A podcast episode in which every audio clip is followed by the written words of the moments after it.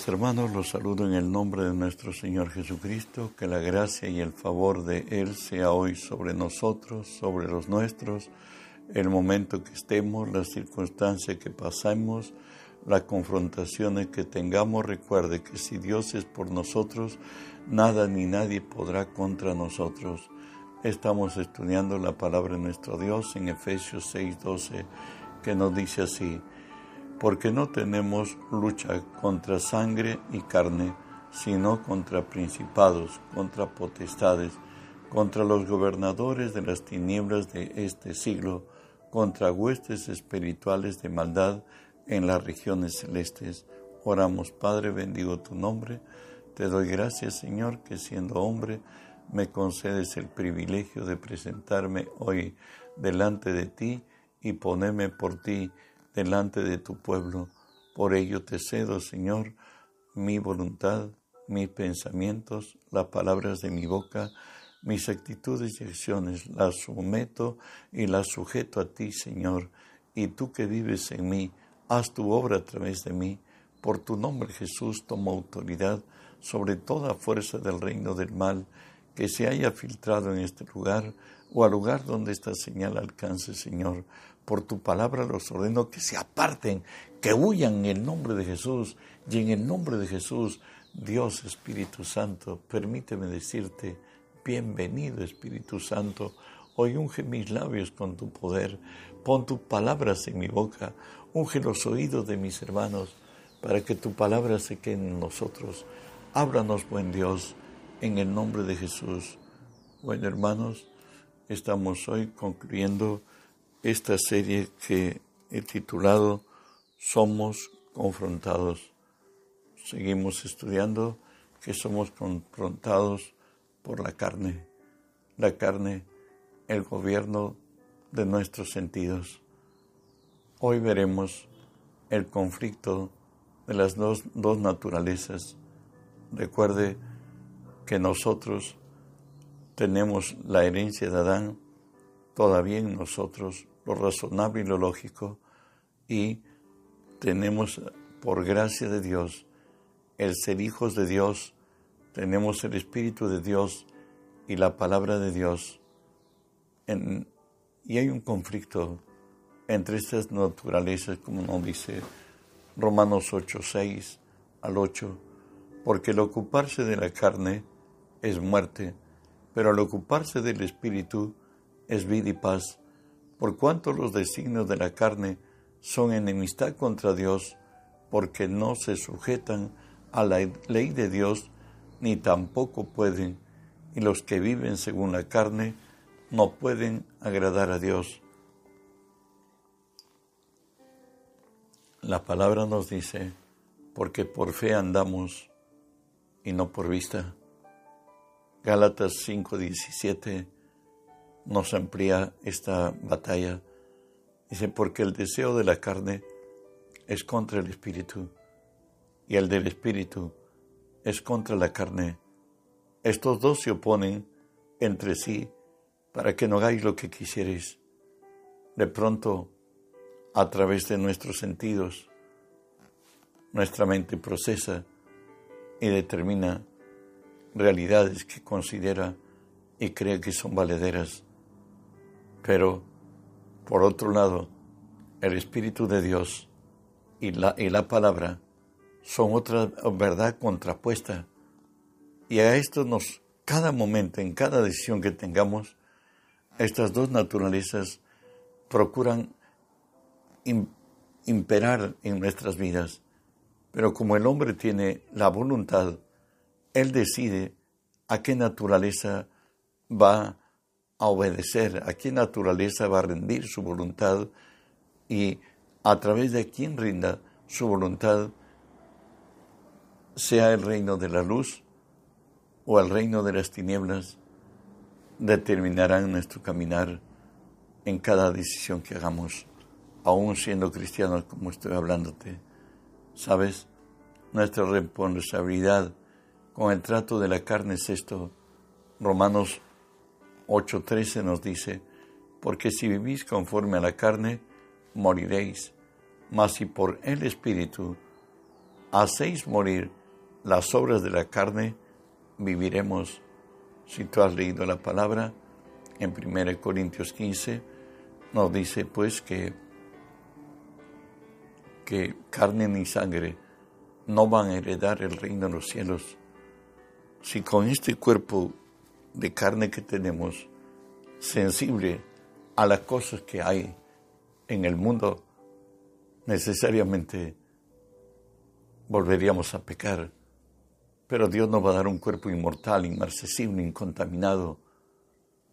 Pero mientras vivamos en esta carne, van a llegar a nuestra mente cosas que a veces horrorizan.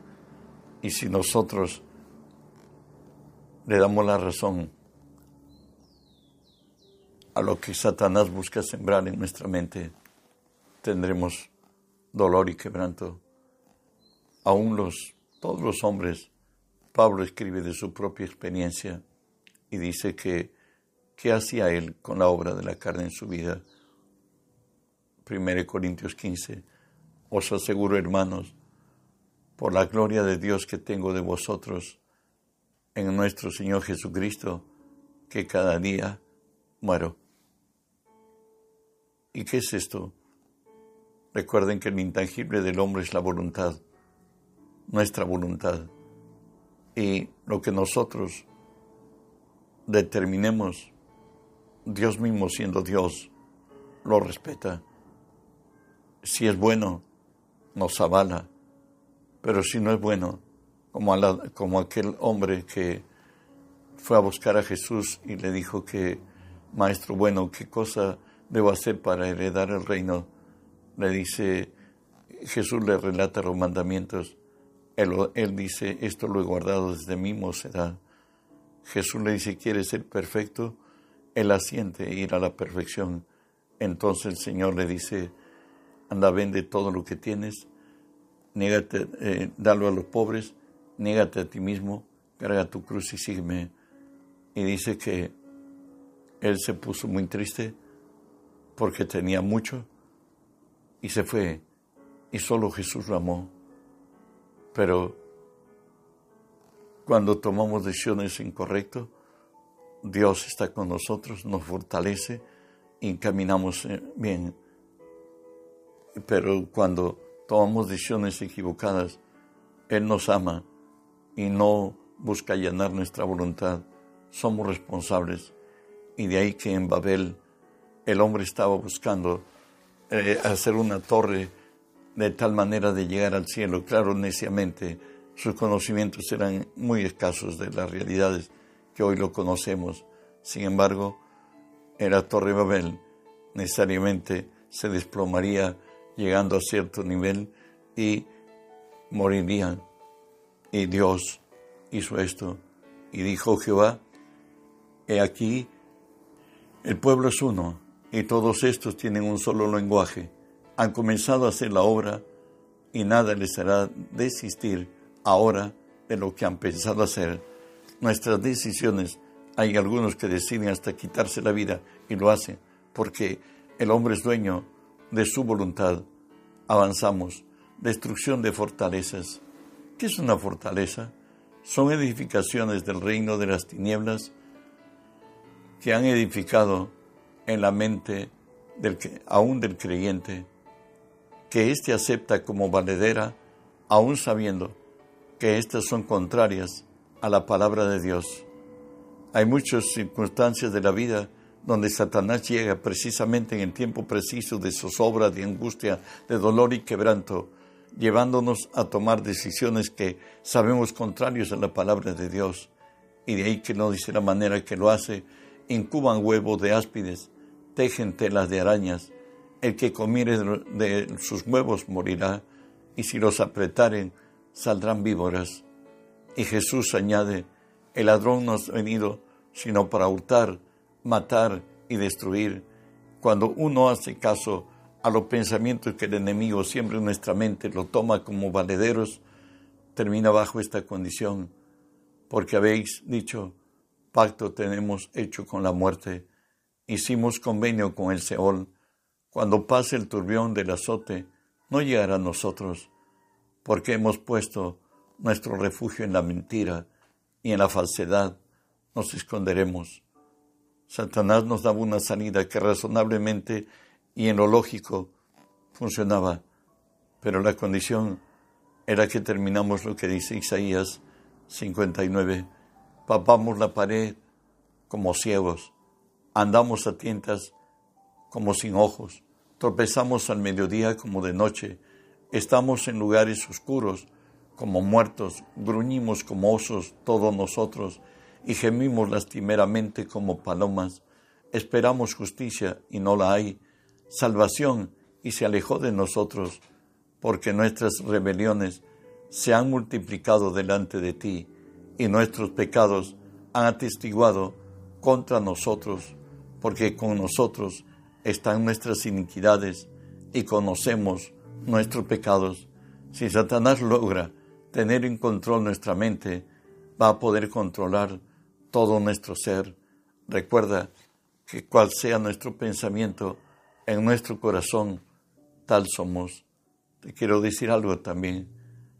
Las fortalezas en nuestra mente son pensamientos consciente, conscientes o inconscientes.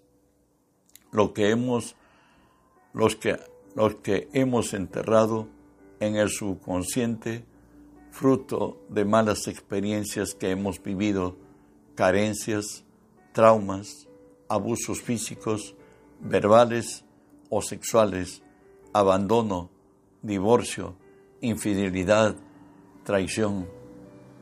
¿Cómo derribamos una fortaleza? Cuando la identificamos, confesamos con fe y con firmeza las promesas de Dios que nos darán victoria contra lo edificado por Satanás en nuestra mente. Jesús nos dice esto. Recuerda que el antídoto a cada fortaleza en nuestra mente, donde Satanás nos ha hecho creer infelices, incapaces, indignos y cuánta cosa él busca, Jesús dice en Juan 8, dijo Jesús entonces a los judíos que habían creído en él, si vosotros permanecéis en mi palabra, seréis verdaderamente mis discípulos y conoceréis la verdad y la verdad os hará libres.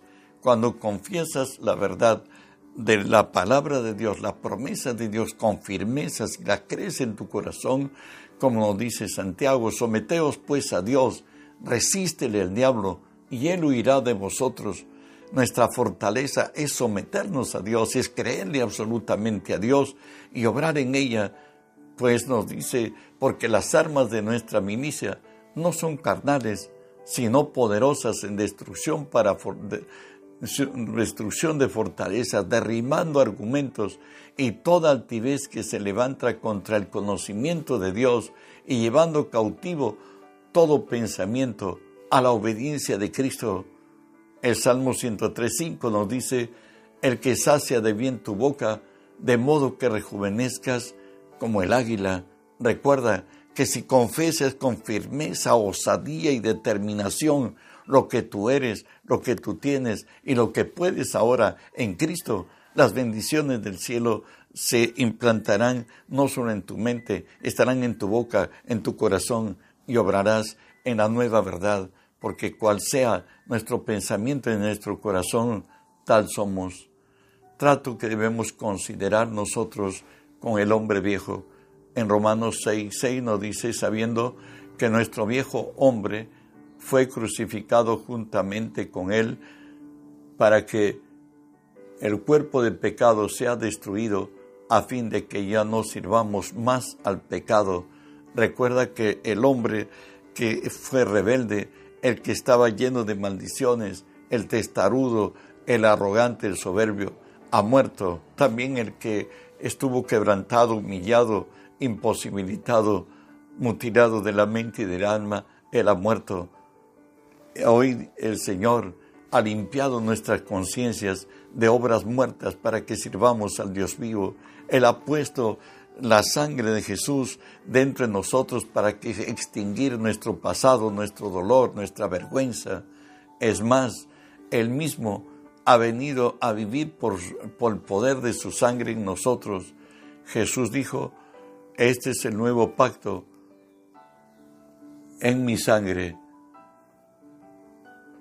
que por muchos es derramada para remisión de pecados.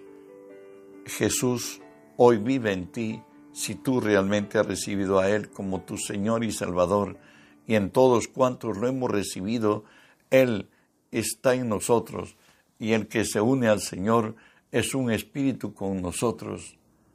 Romanos 6:11 nos dice otro trato con el hombre viejo, así también vosotros consideraos muertos al pecado, pero vivos para, vivos para Dios en Cristo Jesús, Señor nuestro. Recuerda, cual sea tu pensamiento en tu corazón, tal eres tú. Entonces, si tú consideras que eres una nueva criatura, que tu cuerpo es el templo del Espíritu Santo y que tus capacidades hoy proceden de Dios, tú sí tienes poder de declarar, decir no al pecado. Antes íbamos como buey al matadero, pero hoy tenemos la virtud de que el mayor vive en nosotros y si le hacemos caso a Él y creemos en su palabra, nos afirmamos en ella y caminamos en la luz. Pues por ello nos dice, si pues habéis resucitado con Cristo, buscad las cosas de arriba, donde Cristo está sentado a la diestra de Dios, poned la mira en las cosas de arriba, no en las de la tierra. Y finalmente nos dice, Romanos 6:14, porque el pecado no se enseñoreará de vosotros, pues no estáis bajo la ley, sino bajo la gracia.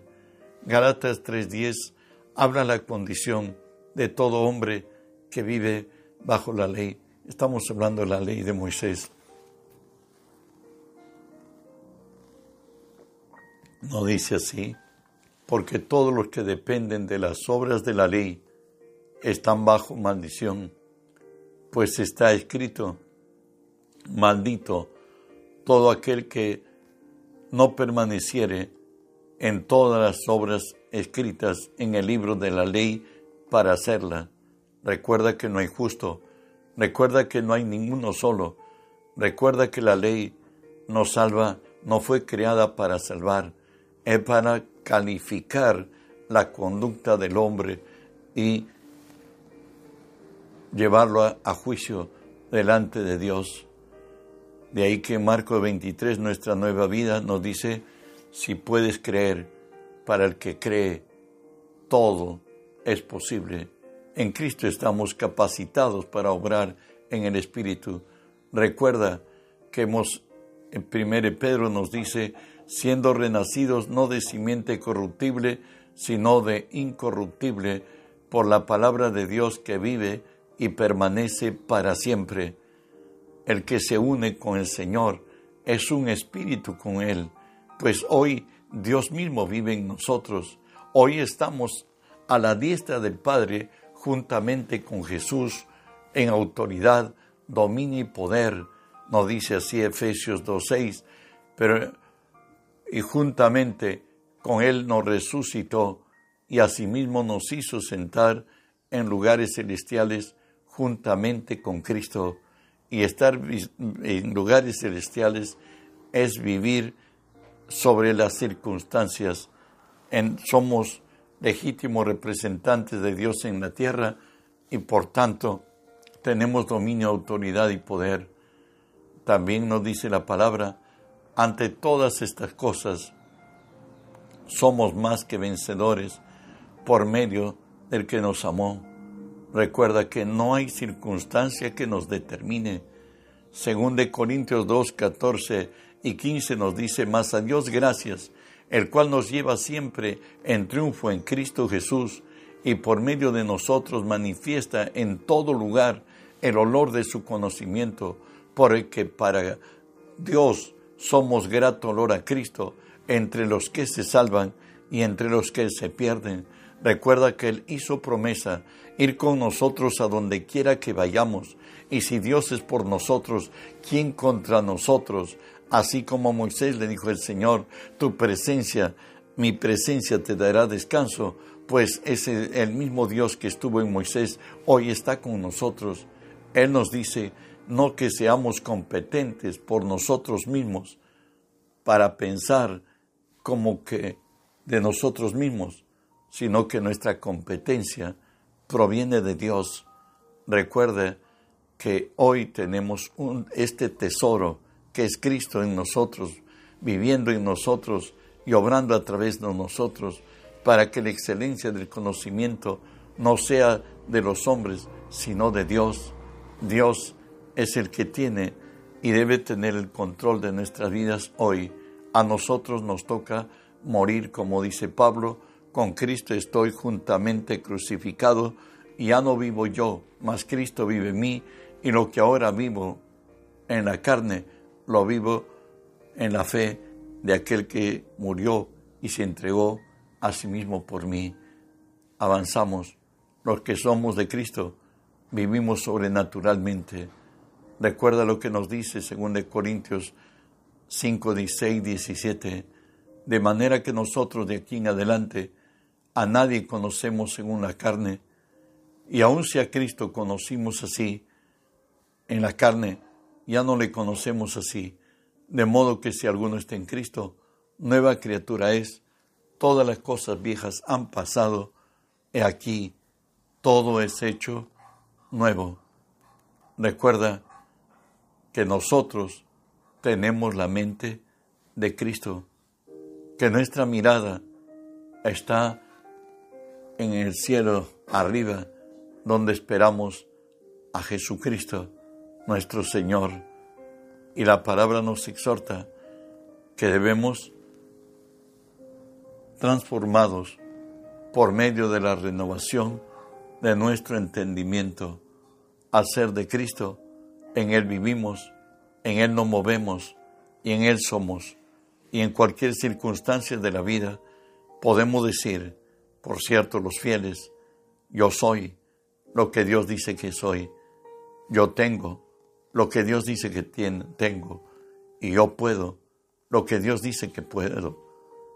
Y hacemos lo que nos dice la palabra de Dios en Efesios 4, 22 al 24. Nos dice, en cuanto a la pasada manera de vivir, despojaos del viejo hombre, que está viciado conforme a deseos engañosos, y renovaos el espíritu de, de vuestra mente, y vestidos del hombre, del nuevo hombre, creado según Dios en la justicia y santidad de la verdad. Tenemos cuidado, nos quiere decir el Señor, de nuestra mente. No podemos admitir nada que no viene de Dios como nuestro. De Dios nunca vino la enfermedad, de Dios no viene el desánimo, el desaliento. Esto lo trae el enemigo. Tomas momentos especiales en nuestra vida donde nos lleva al extremo de la desventura, de la miseria, del dolor, hasta de la muerte. Bueno, no pienses en, ello. Piensa en lo que Dios es, piensa en lo que Dios hace, piensa en lo que Dios puede hacer en tu vida. Dice el Señor que por nuestra palabra seremos juzgados y por nuestra palabra seremos justificados. Lo que tú hables determina. Eh, quedamos enlazados en los dichos de nuestra boca y en, quedamos atados en los dichos de nuestros labios.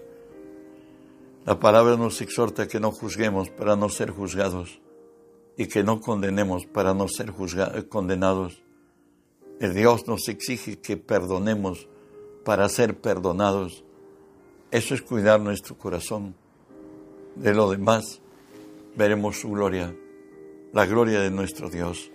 Hay una confrontación, pero el Señor nos dice que no nos ha sobrevenido ninguna tentación que no sea humana, porque fiel es Dios, que juntamente con la tentación nos ha dado siempre la salida. Cuando estés en confrontaciones, concéntrate en la salida, no en el problema. El Señor nos dice, no mirando las cosas que se ven, sino las que no se ven, porque las cosas que se ven son temporales, pero las que no se ven es eterna. Espero en Dios, Dios te haya llevado a entender más el camino del Señor, a ser mejor cristiano y a ser de bendición a donde quiera que vayas. Recuerda que debemos reenviar estos mensajes para que la tierra sea llena del conocimiento de Dios, como las aguas cubren la mar. Bendiciones. Dios te ponga en lo alto y revele su gloria en tu vida. Bendiciones.